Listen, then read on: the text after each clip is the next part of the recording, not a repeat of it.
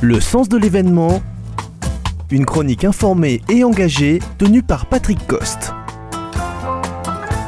Pourquoi le Pakistan expulse-t-il les migrants afghans depuis le mois d'octobre? Ce sont plus de 160 000 émigrés afghans en situation irrégulière qui déjà ont dû fuir le Pakistan où ils s'étaient réfugiés. La date butoir de leur expulsion était fixée au 1er novembre.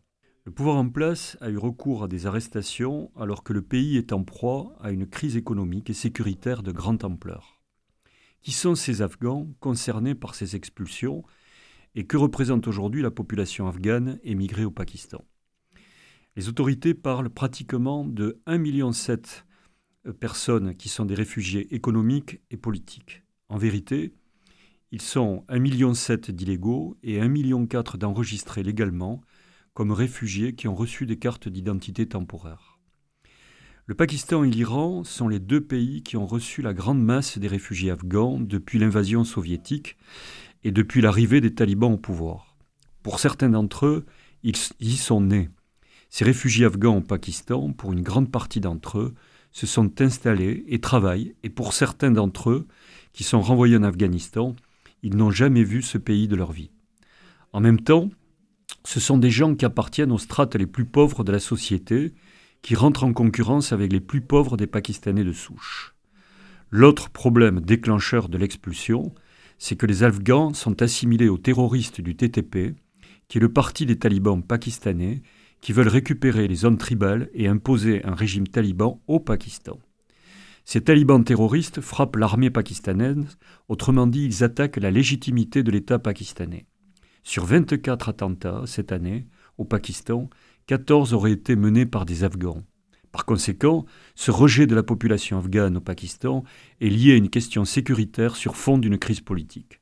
En effet, le parti au pouvoir était parvenu à renverser le pouvoir de l'armée, qui était au centre de la politique pakistanaise. L'armée qui était respectée par toutes les strates de la société. On n'est pas sorti totalement de cette crise politique du renversement du pouvoir de l'armée. Il y a des élections prévues en février. Mais quoi qu'il en soit, le sort des Afghans semble tracé pour une expulsion, car la situation économique n'autorise pas d'autres solutions.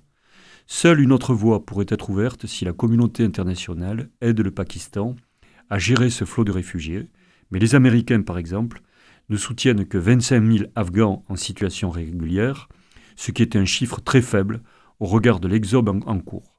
Quant aux autres pays, peu d'intérêt se manifeste pour les sorts de ces Afghans expulsés. C'est une situation terrible pour ceux qui doivent rentrer en Afghanistan alors qu'ils subissent depuis des années la menace des talibans. Par ailleurs, la situation humanitaire afghane est désastreuse et ce retour est redouté par les talibans qui ne peuvent pas l'assumer. Au demeurant, il semble que c'est un coup de semence du régime pakistanais pour forcer les talibans afghans à mieux mener la lutte antiterroriste contre les talibans pakistanais. Du côté afghan, bien que les talibans soient hostiles au Pakistan, en même temps, ils ont besoin du Pakistan pour rentrer dans la sphère économique chinoise. En conclusion, cette crise humanitaire va continuer à enfoncer l'Afghanistan dans sa crise endémique.